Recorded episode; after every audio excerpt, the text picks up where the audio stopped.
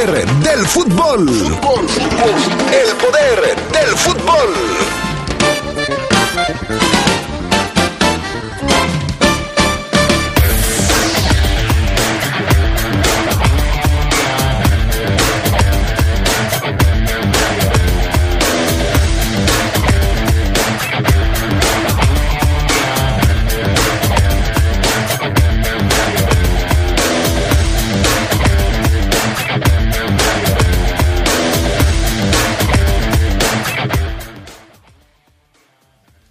Tigres del Universitario de Nuevo León estrenan su subcampeonato del Mundial de Clubes con una derrota ante Cruz Azul. Por cierto, Salcedo, el jugador, el defensa central de los Tigres, dice que le da pena perder contra un equipo tan salado. En temas del fútbol internacional, CR7 y la Juve pierden frente al Porto del Tecatito Corona.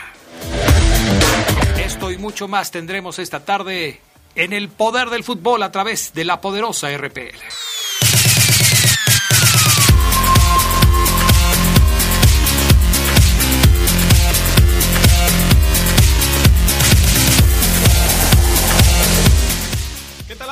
Están ustedes? Muy buenas tardes, bienvenidos al Poder del Fútbol, la edición vespertina de este 18 de febrero del 2021. Qué gusto saludarles, una de la tarde con 34 minutos. El pana en la cabina máster, Jorge Rodríguez Sabanero acá en el estudio de deportes. Yo soy Adrián Castrejón. ¿Cómo está Charlie Contreras? Buenas tardes. ¿Qué tal, Adrián? Te saludo con mucho gusto, como todos los días aquí en el poder del fútbol. A ti, Alfafo Luna, a los que nos siguen, otra tarde de mucho fútbol, lo estaremos comentando, por supuesto, internacional, pero ya también arranca la fecha del fútbol mexicano de esta Liga México. Sí, oye, oye, una larguísima jornada número 6, duró casi una semana la jornada 6. Empezó el jueves pasado, terminó ayer miércoles. Una, una, jornada de prácticamente seis días, en fin, ya lo estaremos platicando. En la línea también, ya listo para participar, Fabián Luna Camacho, ¿cómo estás, Fafo? Muy buenas tardes. Hola, ¿qué tal, Adrián? Buena tarde. Muy bien, muchas gracias, te saludo con gusto a Carlos también y a los adictos y enfermos al poder del fútbol, obviamente también. Perfecto, muy bien, pues hay mucho de qué platicar, pero no podemos iniciar sin escuchar la frase matona, la frase del día del Fafo Luna. Sí, así es, por supuesto, mi estimado Adrián Castrejón. Y mira que hay infinidad. Pero bueno. ¿Y ahora quién le va a tocar, Fabián Luna? Esta es, Adrián, para los que están esperando algo, no sé qué sea, algo, a alguien, y que no, que no desesperen. La frase del día es así. A cada capillita se le llega su fiestecita.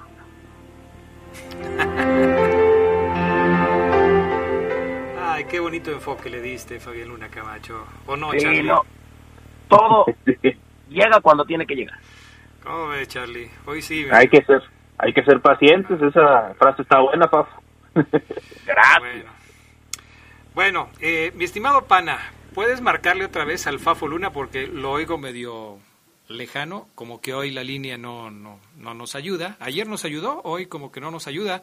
A ver si mi estimado Pana, cuélgale Fafo Luna para que te marquen otra vez y empezar con las breves del fútbol internacional, en donde pues vamos a platicar de algunos asuntos interesantes. Hoy también arranca la jornada de la Europa League, ¿no, Charlie? Sí, mexicanos en acción, de hecho hay algunos que ya están jugando y otros lo harán a las 12 en punto, pero sí, de eso comentamos en las breves y en las notas porque hay muchísima actividad todavía. Ayer acabó la Champions, Adrián, y hoy se sigue la Europa League como tiene que ser y la otra semana otra vez.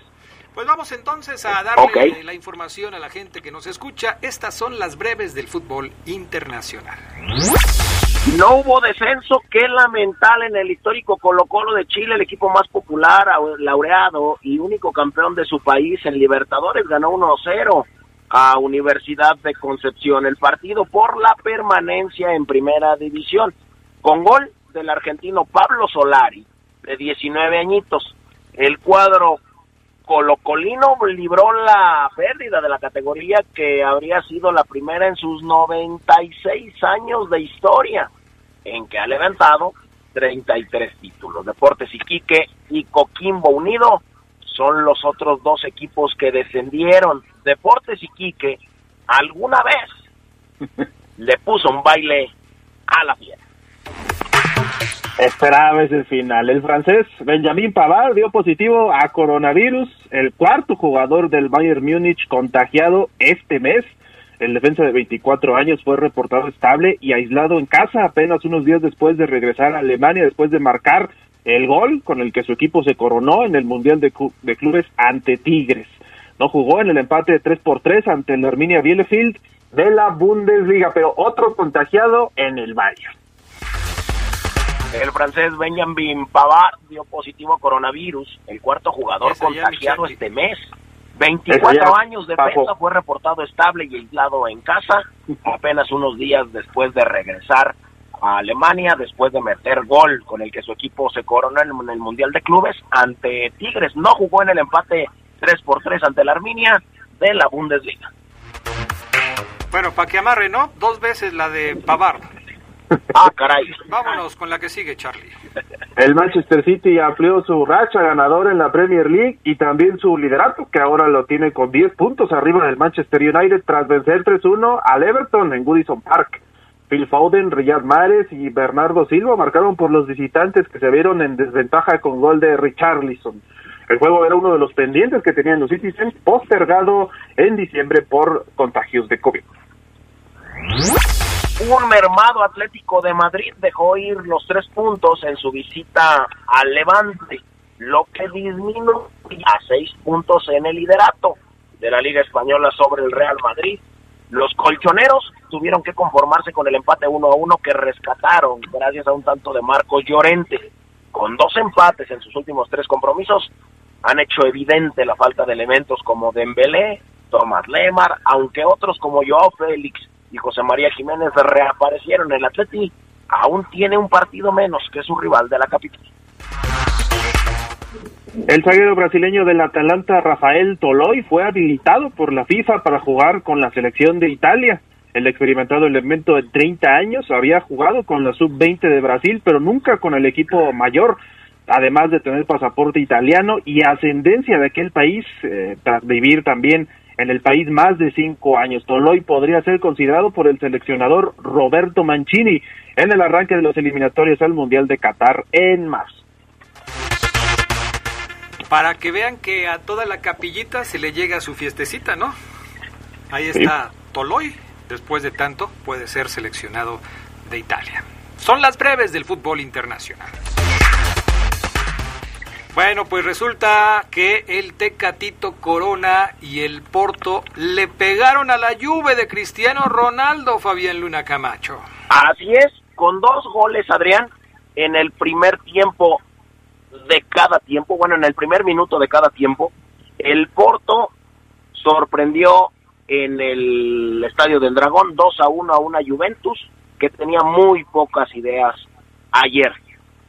Rodrigo Betancourt dio un pase atrás al portero que se quedó corto. Meditaremi aprovechó el fallo y se tiró para, pues, para taponar el despeje que acabó en el fondo de las redes. La historia se repitió en el segundo tiempo. Anotación al minuto del segundo tiempo de Musa Marega.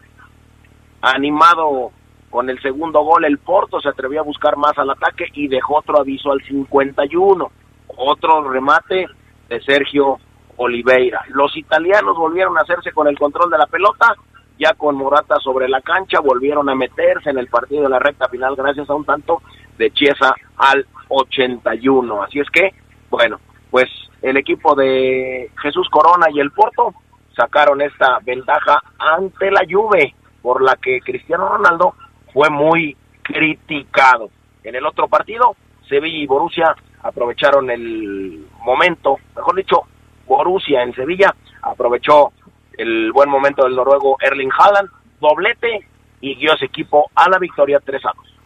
Oye, Charlie, a propósito de lo que sucede en la Champions, lo que está haciendo Kylian Mbappé ya sorprende a muchos, ¿eh? Se ha convertido en goleador histórico al, a, a, menos de 23 años de edad cumplidos.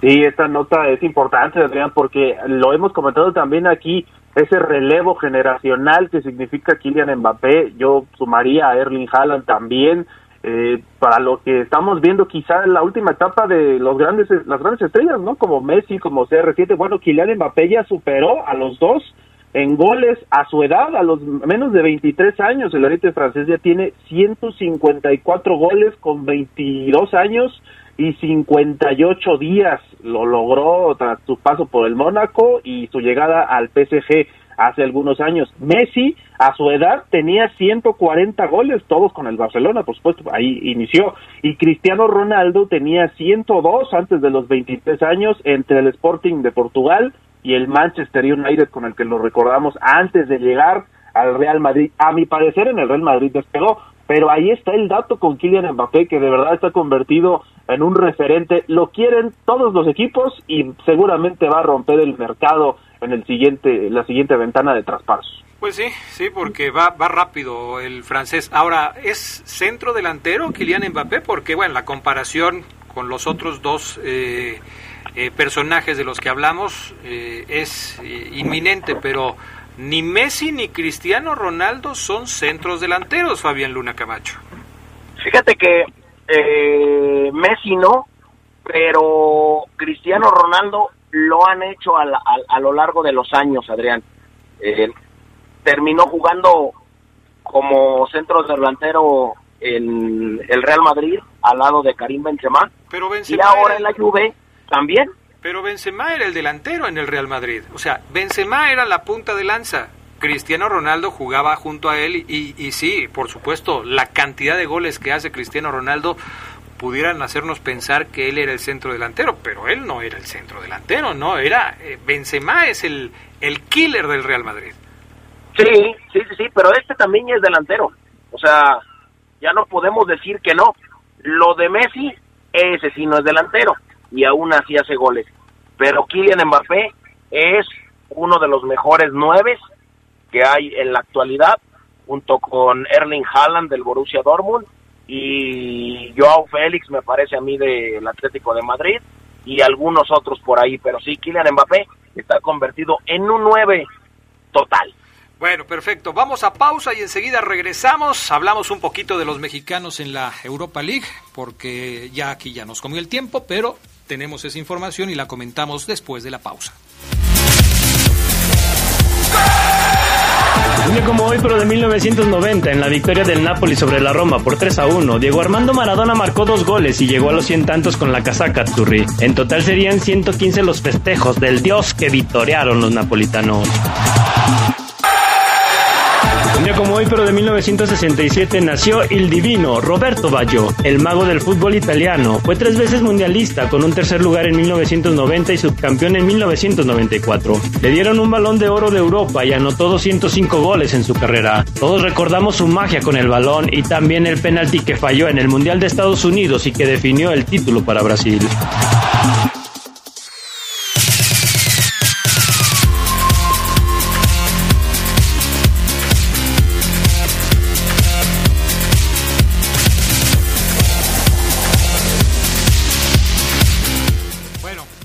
Repasito rápido de los mexicanos en Europa League. Eh, esta tarde, Charlie Contreras. Pues el Napoli a las dos juega, Adrián, no va a estar Irving, el Chucky Lozano, lo sabemos por lesión, esa es una de las actividades de los equipos de mexicanos.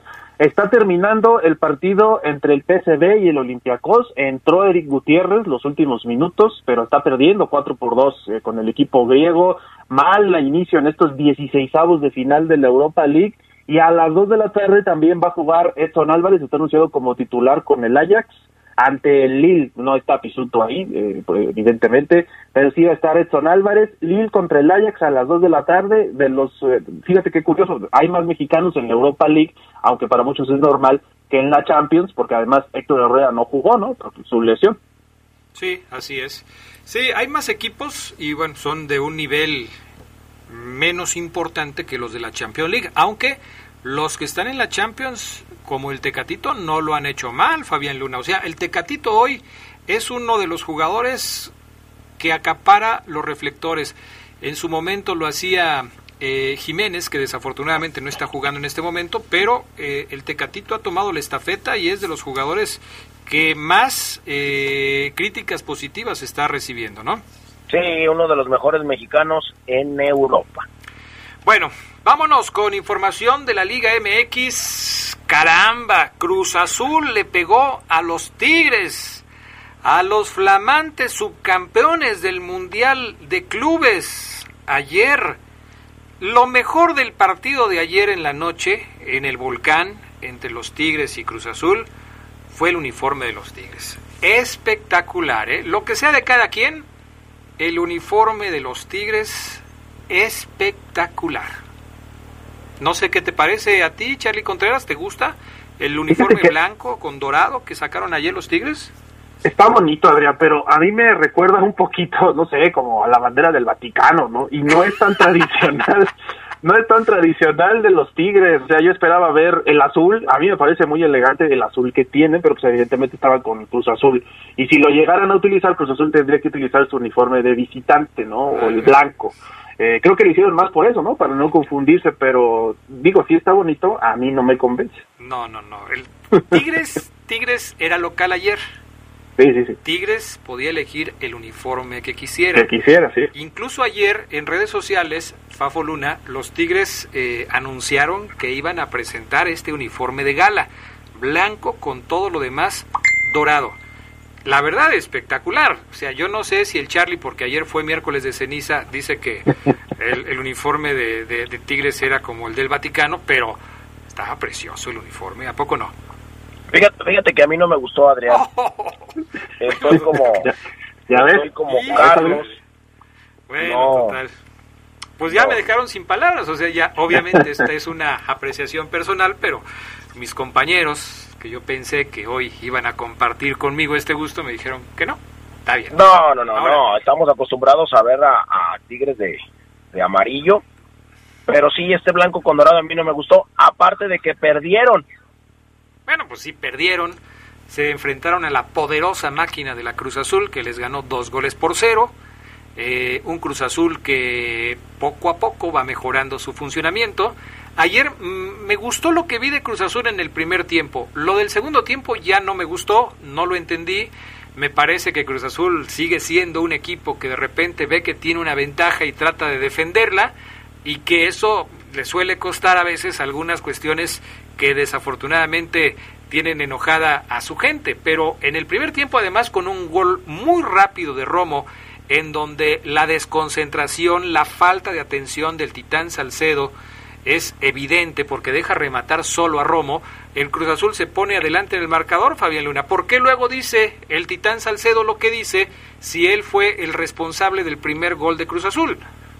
Pues se enojó, se enojó Carlos, y esto, bueno, ¿recuerdas qué te dije yo ayer en la tarde, Adrián, cuando hablamos de este partido?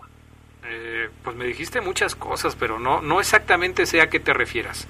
Te dije que cuando Tigres es un equipo mexicano y que los equipos mexicanos llegan de hacer un excelente papel, poner en jaque al Liverpool como lo hizo Monterrey, eh, estar empatado 0 por 0 eh, contra el Real Madrid casi hasta el minuto 75, el América en este caso, eh, perder por la mínima diferencia y tener un honroso Mundial de Clubes contra el Bayern de Múnich como los Tigres, pero los equipos mexicanos son esos que hacen un partidazo contra equipos así en torneos de esa jetatura, llegan y pierden con Cruz Azul, llegan y pierden con Puebla, llegan y pierden con Atlas, Así son los equipos mexicanos. Y bueno, el Titán Salcedo ayer tuvo una noche desastrosa. Eh, le echaron mucha carrilla, recibió comentarios burlescos y eh, le preguntó un usuario en Instagram, otra vez contra Cruz Azul, a lo que el Titán respondió, ya sé, qué vergüenza que un equipo así nos gane otra vez y y más con 23 años de pesadilla. Así lo dijo el titán. Pues, ¿qué te puedo decir? o sea, sí creo que, que muchos equipos mexicanos de repente sufren esto, pero lo de ayer de Tigres, ya que el Tuca Ferretti diga que no le sorprende tanto el resultado y haber perdido contra Cruz Azul, me deja pensando.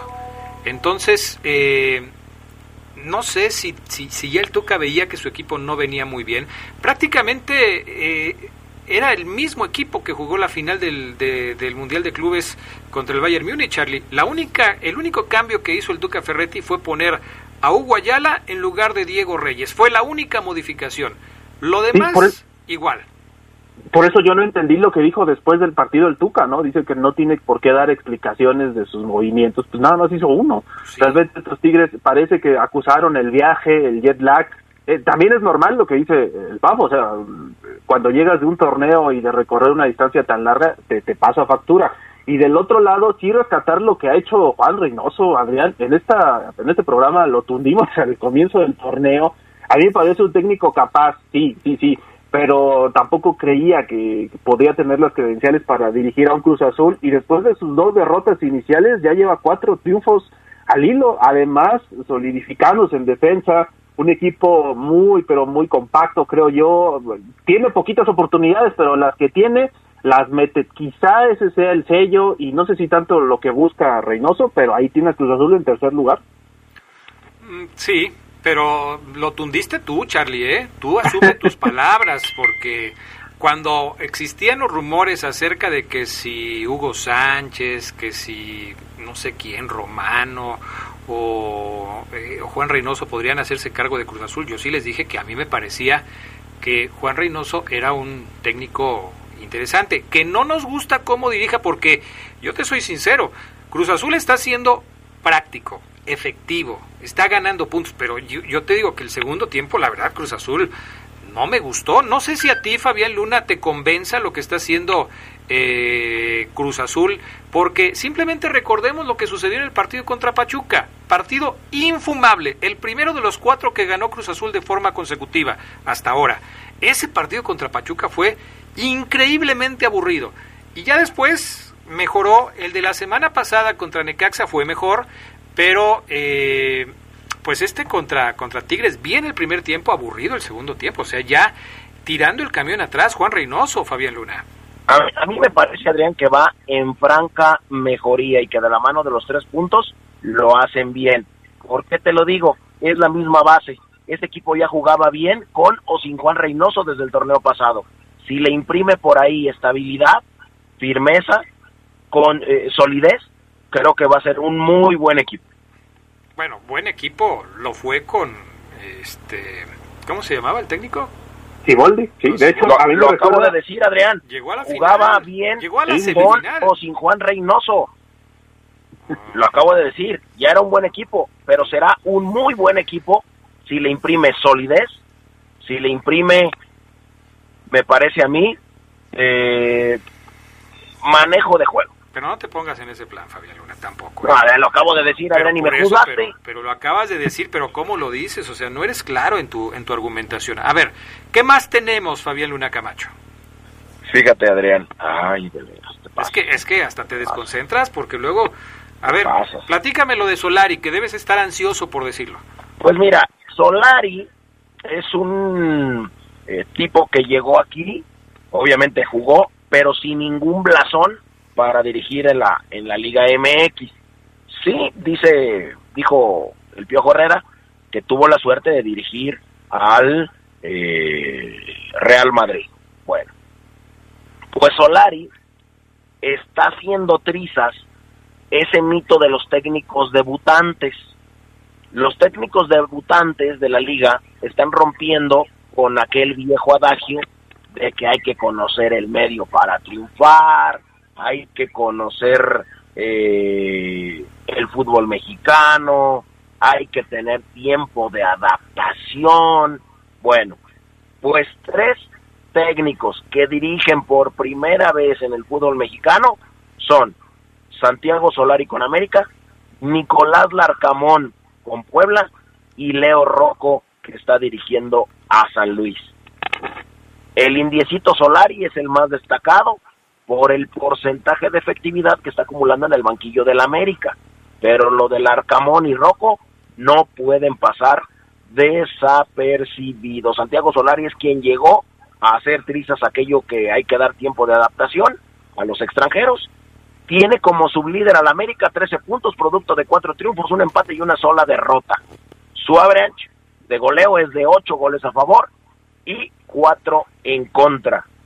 El porcentaje de efectividad de Santiago Solari es de 72.2% en el, en el inicio de la liga. Pero, pero tú, esta, fíjate, hace menos de cinco minutos estabas ensalzando al Cruz Azul y estabas diciendo que este Cruz Azul simplemente está recuperando la memoria porque ya jugaba bien el torneo pasado. Es lo mismo que el América.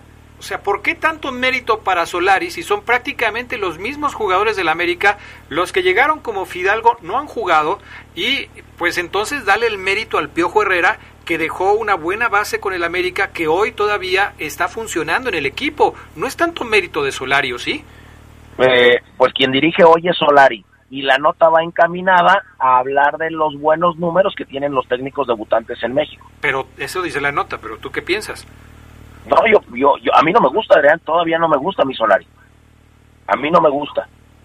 Pero Entonces, si le das el si le das el crédito y si le das el mérito de lo que está pasando hoy con el América a Miguel Herrera, no a Solari. eh, puede ser en la misma historia. Eh, América ya jugaba bien el anterior torneo, igual este. A mí no me gusta cómo, cómo, cómo dirige o cómo lo está haciendo Santiago Solari hasta el momento. Pero cuando me dicen, Fabián, Solari ese que no te gusta, tiene 72% de efectividad. Ah, perfecto. Pues ahí sí, me quedo callado y subo los vidrios. Así estaba el Charlie el torneo pasado. Herrera no le gustaba y tenía al América en la liguilla. Así pasa. ¿O no, No, Charlie? Pero sabes que yo sí veo la diferencia. El hecho de que llegara Solari sí cambió la actitud de varios jugadores, ¿eh? Y sí estamos viendo otros como más comprometidos. O sea, eso no es mérito de Solari, pero sí los jugadores como que se pusieron las pilas y dijeron, pues si ya se fue el entrenador, a lo mejor me voy yo después, ¿no? Bueno, son los ángulos, las perspectivas, las visiones. ¿A ti te Algunos gusta, ven el Adrián? vaso medio lleno y otro medio vacío. ¿A ti te gusta eh, el América de Santiago Solari? Yo no ¿Cómo le lo veo hace? gran diferencia, ¿eh? No le veo gran diferencia. O sea, eh, esto que dice el Charlie de la actitud y de todo eso, mm, no sé. O sea, yo veo, por ejemplo, entrar a Henry Martín y veo que le pone ganas como le, entra- le ponía ganas cuando entraba con Sí. el Piojo Herrera. Pero viste a Manuel Aguilera el torneo pasado, un desastre, y ahorita está convertido en el líder de la defensa. Pues el torneo pasado ni jugaba, se la pasaba lesionado ¿No? Manuel Aguilera. ¿no? Eh, Y mira, qué cambio, ¿no? Bueno, pues sí, le compraron espinilleras nuevas. Gracias, Charlie. Gracias, saludos a todos. Gracias, Fabián Luna Camacho. Gracias, Adrián. Buena tarde. Un saludo a toda la banda que nos está eh, saludando, como a Julián Olvera. Un abrazo a Cristian Emanuel Gallegos también, al buen Chavita Cervantes y a toda la banda que nos escucha. Perfecto. Vamos a pausa, regresamos.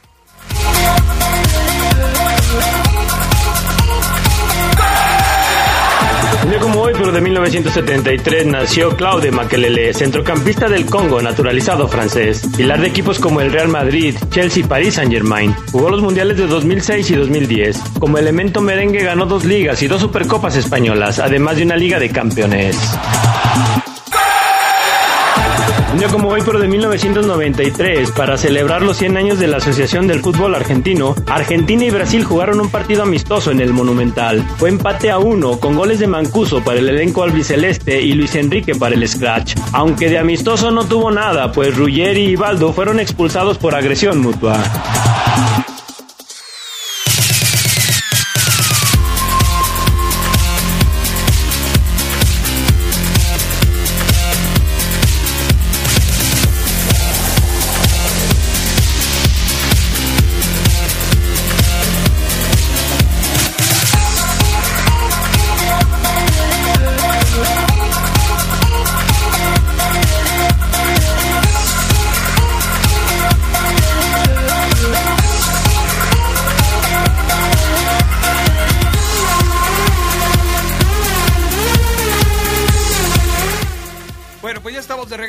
Del Poder del Fútbol, y vámonos con el reporte de la fiera.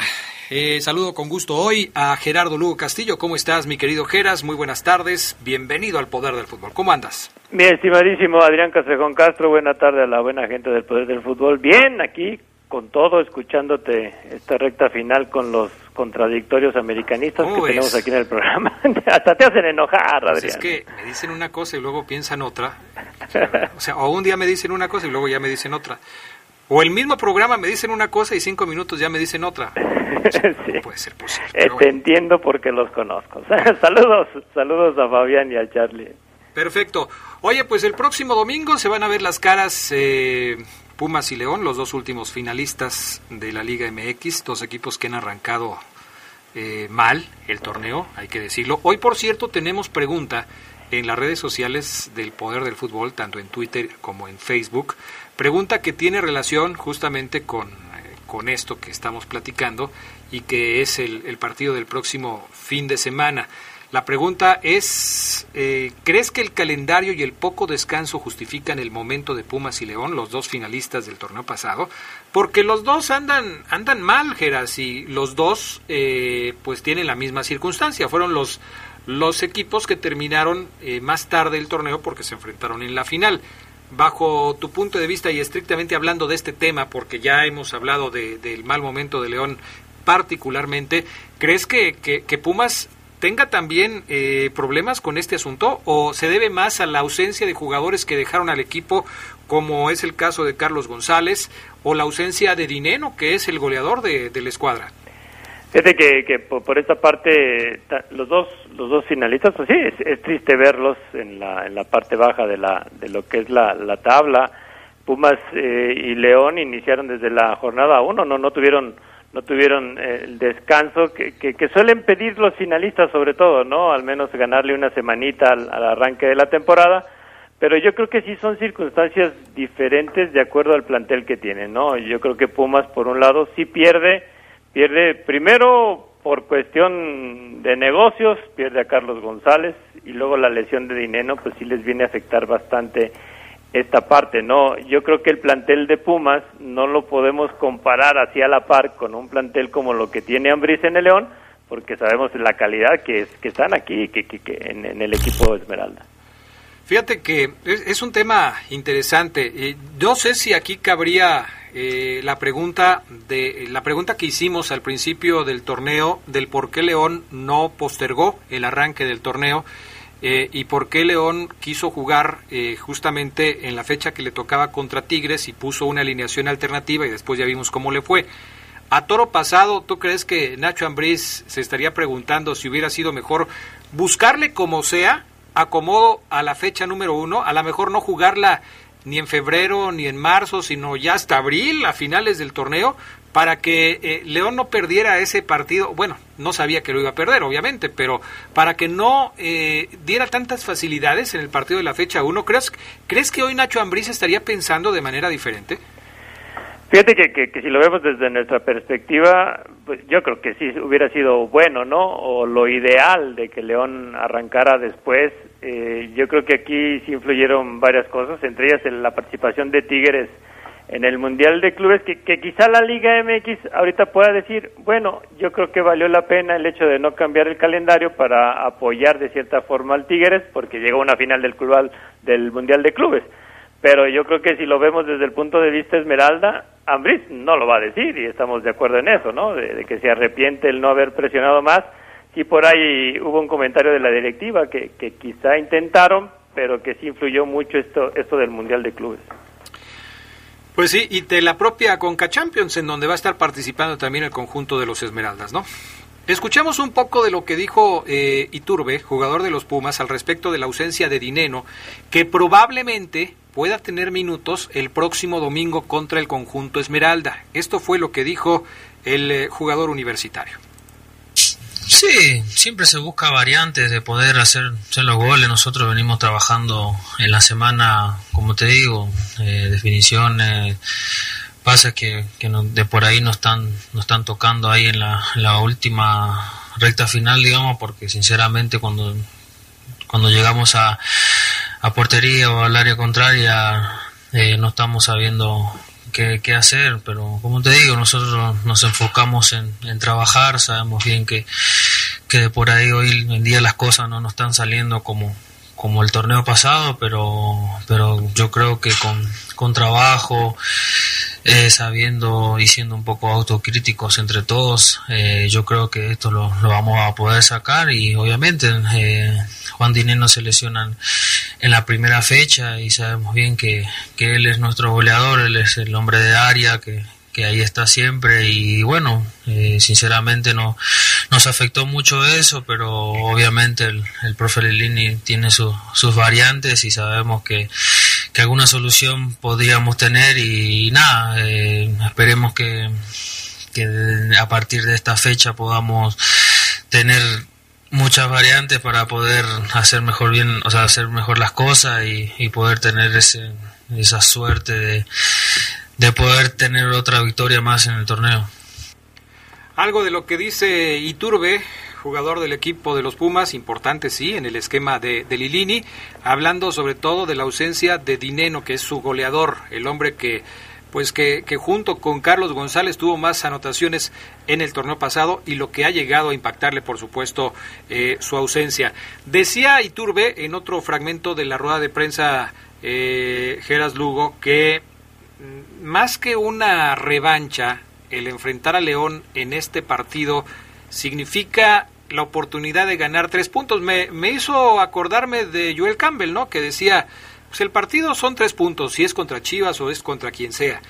Para, para Iturbe, eh, más o menos es igual. El partido del domingo significa la oportunidad de ganar tres puntos que le permitirían escalar en la tabla de posiciones. No, no, no podemos hablar de, de un de una revancha porque eh, siempre nos tendríamos que referir quizá a un mismo escenario, ¿no? En este caso la, la final. Hoy yo creo que este partido, bueno, nadie pensaba que, que Pumas estuviera con cinco puntos, León con cuatro y que pueden ser el levantamuertos de, de cada de cada equipo, ¿no? Tanto Pumas hacerle el favor a León como como León reactivar el, el caminar irregular que tiene hasta el momento Pumas.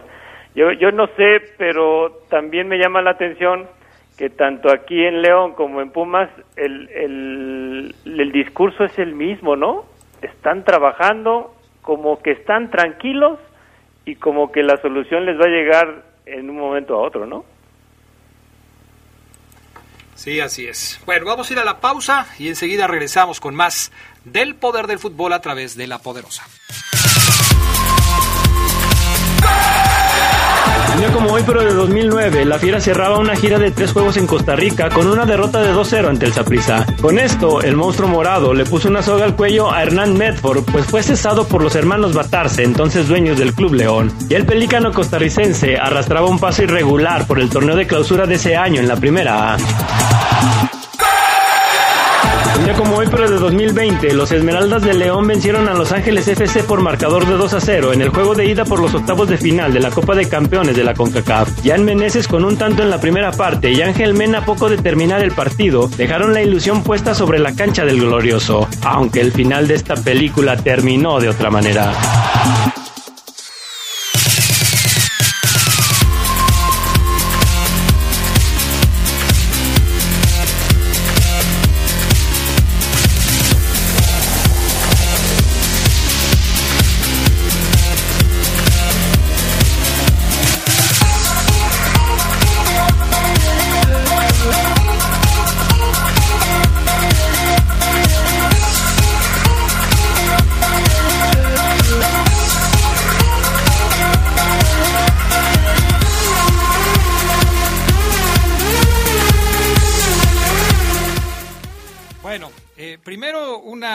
Disculpa a mi querido Geras Lugo porque ya, me está reclamando, no lo ignore.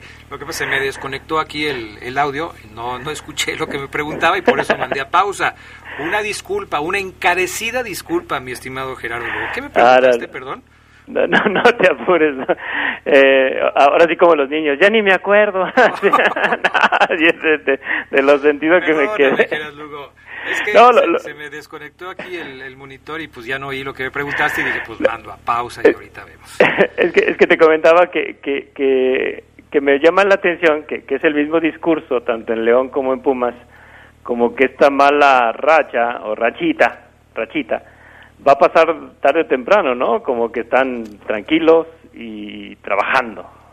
Palabra que les gusta a los futbolistas. Bueno, es que luego hay frases hechas, ¿no?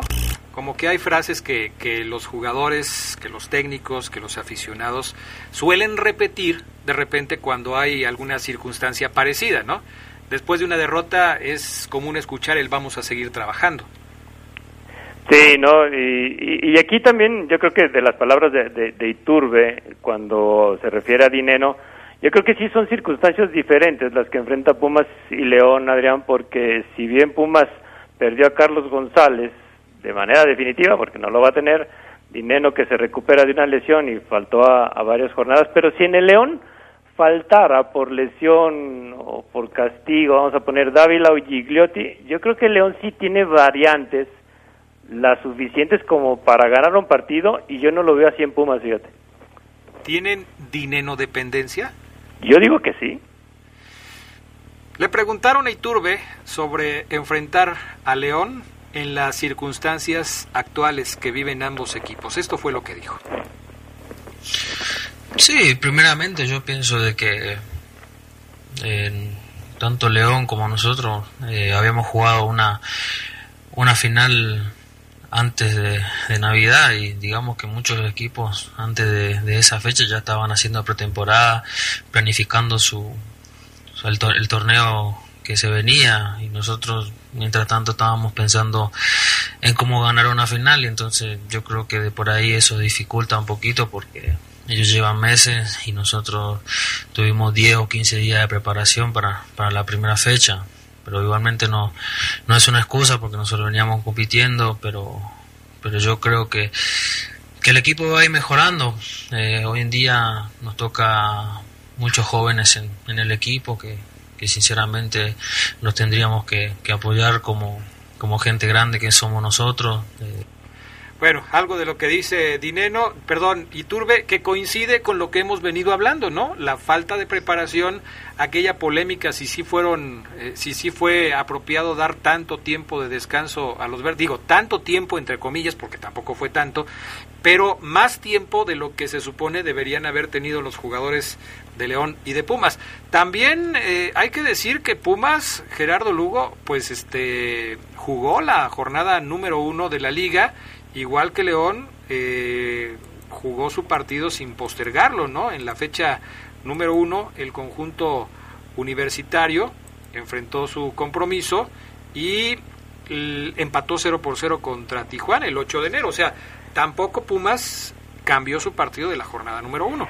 Y, que no lo hizo mal, empató con Tijuana de visita y luego goleó al Mazatlán 3-0 y todos pensábamos que Pumas era el, mismo felino que terminó el, torneo anterior, pero ya después vino una derrota con Gallos, empatar con el Atlas, ¿te imaginas? Pues ya hablaba de, de, una de una preocupación, cae contra Monterrey, cae, cae contra Toluca y yo creo que es por eso que los dos finalistas pues presentan esta tristeza en el campeonato. Sí, definitivamente. Y las teorías sobre el por qué las cosas no han funcionado, pues van desde, eh, como lo comentábamos ayer, desde el asunto de los complots hasta la mala preparación, ¿no? Por ejemplo, nos dice Fernando López Durán, ayer al final del programa le preguntamos a Omar Ceguera sobre la renovación del contrato de, de Nacho Ambriz y según las fuentes de Omar, que suelen ser muy confiables, nos decía que no hay ningún problema con el asunto de la renovación del contrato de Nacho Ambriz, que tarde o temprano el contrato se va a renovar, que no existe preocupación en la directiva del conjunto verde sobre la renovación del contrato, porque Fernando López Durán, que todos los días nos escucha y a quien le mandamos un saludo, dice Adrián, el mal funcionamiento del equipo no se deberá a que Ambriz no ha renovado con el León o los jugadores sabrán que se va. ¿Cómo podría influir una situación así, eh, Gerardo Lugo? Es decir, Nacho Ambriz no ha renovado, entonces el León anda mal. ¿Cómo, ¿Cómo se refleja? ¿Porque los jugadores se desaniman? ¿Porque el técnico, como no ha renovado, no trabaja como trabaja siempre? ¿Por, ¿Cómo? O sea, no entiendo. Sí, no, habría que ver eh, si, los entrenamientos no son intensos. Yo creo que Omar ha sido muy claro en esa parte de que León eh, pues está, está esforzándose en, en, la preparación del equipo, ¿no? Si bien Nacho Ambriz no ha renovado, pues tiene contrato vigente y como profesional que debe ser, pues tiene que cumplir su contrato con entregándose al 100% a lo que es el puesto, ¿no? Ahora, yo creo que no no es una cuestión de, capricho por Ambris, al menos eso es lo que yo pienso, porque también a Ambris le conviene pues seguir manteniéndose en, en la cúspide con el León, ¿no? y yo creo que también los jugadores no no pueden no, no pueden echar así como que en saco roto esta parte estar viendo de reojo si el entrenador va a renovar o no porque ellos también tienen un contrato que cumplir y en el contrato se supone Adrián que los jugadores tienen que dar el 100% en la cancha ahora este este este es otro tema que de repente también ha surgido este como una hipótesis yo creo que más que una eh, explicación de, del por qué León va, va como va en el presente torneo, quizás podría ser una excusa. Eh, hay diferencias entre una explicación y una excusa. ¿Te acuerdas de aquellas declaraciones que, decía este el Chavo Díaz cuando era técnico de León y se refería a que el calendario les había jugado una mala pasada porque les tocó enfrentar a los equipos más difíciles en, el, en, el, eh, en la primera parte del torneo y por eso el, equipo no levantaba. ¿Te acuerdas de aquellas declaraciones? Claro, pues cuando cuando las dijo, yo lo comenté en este programa, no, pues deberían de ya darle las gracias a un técnico que piensa que va a perder los cinco primeros partidos, ¿no? Bueno, el calendario que le tocó a León después de haber sido campeón después de no arrancar en las mejores condiciones porque no tuvo el tiempo de preparación para iniciar el, torneo de la mejor forma. ¿Ha sido un calendario complicado, Gerardo Lugo? Te lo pregunto porque aquí están los rivales que ha enfrentado León en el principio de, esta, de este torneo. Tigres en la jornada 1, Pachuca en la jornada 2, San Luis en la jornada 3, Chivas en la jornada 5, eh, obviamente falta el de Monterrey, que nos lo brincamos porque no se ha jugado, y eh, Tijuana en la jornada 6. Son los partidos que eh, ha tenido que enfrentar el León en esta parte inicial del torneo. Si nos atenemos a lo que dice la tabla, León no ha jugado ni con Toluca, que es el líder de la tabla, con 13 puntos, no ha jugado con América, que es el segundo lugar por diferencia de goles. No ha jugado con Cruz Azul, que es el tercer lugar con 12 puntos. Ya jugó contra Tijuana y perdió. Tijuana es el cuarto. No ha jugado contra Santos. No ha jugado contra Monterrey. No ha jugado contra Gallos Blancos. No ha jugado contra Puebla. Todos estos son los, los, equipos que están en, el, en, los lugares del 1 al 8. El, el, el único equipo al que ha enfrentado el León de los primeros ocho de la tabla es el Tijuana. Si el principio del torneo fue complicado, ¿qué viene para León en las próximas fechas en donde la verdad se va a enfrentar a equipos que ya están arriba en la tabla, como Cruz Azul, como América, como Monterrey en el partido postergado, como Santos, como Toluca? ¿Qué va a pasar entonces, Gerardo Lugo? Sí, no, ya, ya León ya debe de entrar en ritmo, eh, por eso comentábamos el, lunes pasado, ¿no? Quizá el, el, esperar una respuesta de los jugadores, no, pues ya desde el domingo que viene ya tienen que responder.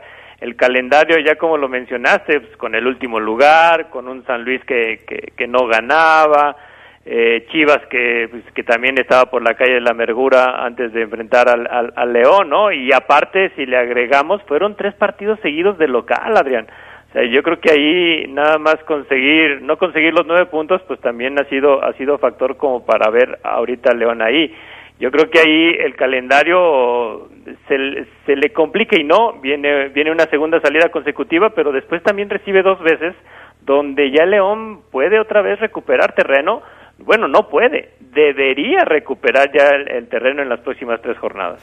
Bueno, pues ojalá que las cosas vayan mejorando para la fiera. Comentarios de la gente que nos escucha. Mario Morquecho dice saludos al programa.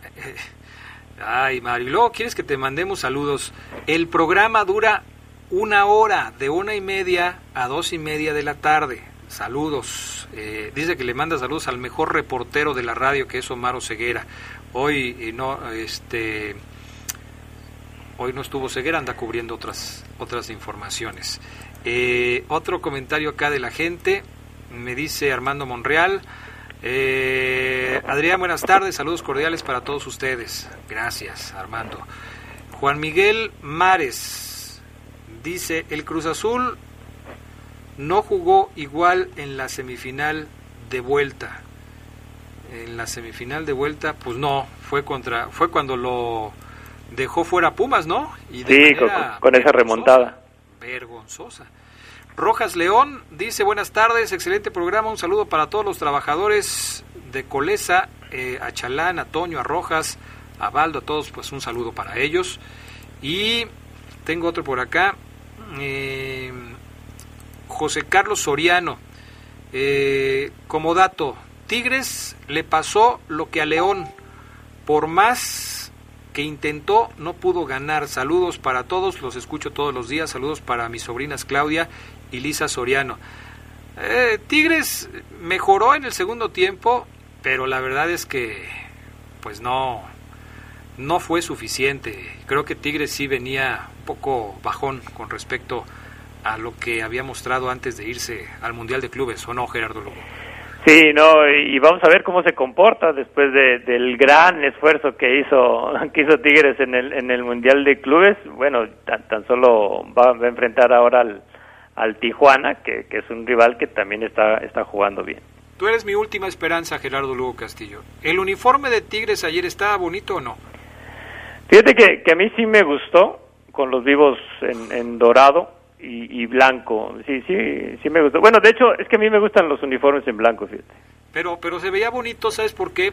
Bueno, bajo mi punto de vista, porque todo lo que no era blanco era dorado los números, la publicidad, el escudo, los vivos, las franjas, todo era dorado. Y en otros equipos hay publicidad que mantiene la publicidad institucional de la marca que patrocina. Y, eso hace que el uniforme pues, se vea como de muchos colores, ¿no? Y entonces se le quita, me parece, un poco lo elegante. Es como el negro que utilizaba el Barcelona con dorado, pero que todo lo que no era negro era dorado yo, yo, pensé que ibas a decir como el uniforme que utilizó el león en negro con dorado, pero que el estomaguito ese que tanto incomoda a la afición estaba en blanco. pero yo no lo dije, pero tú lo dijiste. Fíjate que, ese uniforme de león negro y dorado a mí me gustaba a reserva de ese detallito. Pues sí, pero es, es, lo mismo que estamos comentando, ¿no? Jorge Padilla, saludos hasta California, donde siempre nos escucha Jorge, gracias por estar con nosotros.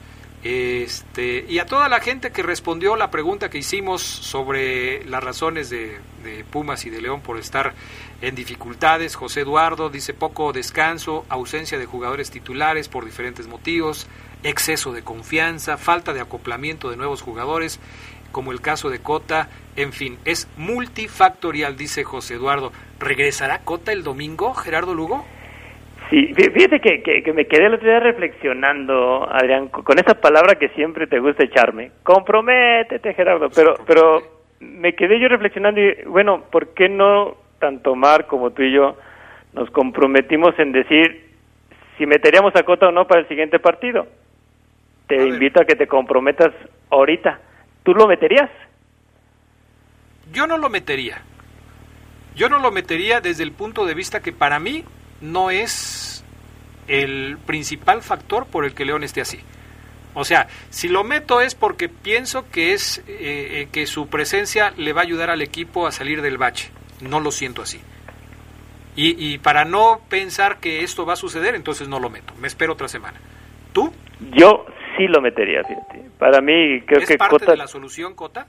Yo creo que sí, sobre todo viendo el, el funcionamiento de la defensa Creo que sí, para mí Cota da otra personalidad a la línea baja de León, ¿eh? y, para mí creo que ahorita sí es momento quizá de, que Ambris también busque por ahí ese revulsivo, esa, ese, esa, esa voz de mando que pudiera tener quizá Cota y que para mí pesa más que la que tiene Poncho Blanco. Yo estoy de acuerdo, la calidad de Poncho la, la ha plasmado, pero creo que ahorita Cota ayudaría más.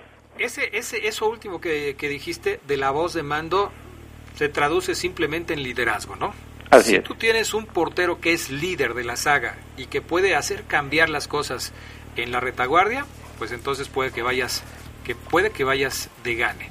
Vamos a ver si, si Nacho Ambriz piensa de la misma manera que tú y entonces pues lo cambia para el próximo fin de semana, o piensa como yo, que poner a Cota no va a solucionar eh, el problema que tiene León y que a final de cuentas, sea Cota o sea Blanco, el que esté ahí, pues el León tiene que salir adelante. En fin. Gerardo Lugo Castillo, gracias. Saludos a todos, que pasen buena tarde. Gracias también al PAN, a Gusta Linares, a Jorge Rodríguez Sabanero. Yo soy Adrián Castrejón. Buena tarde y buen provecho. Quédense en la poderosa. A continuación viene el noticiero.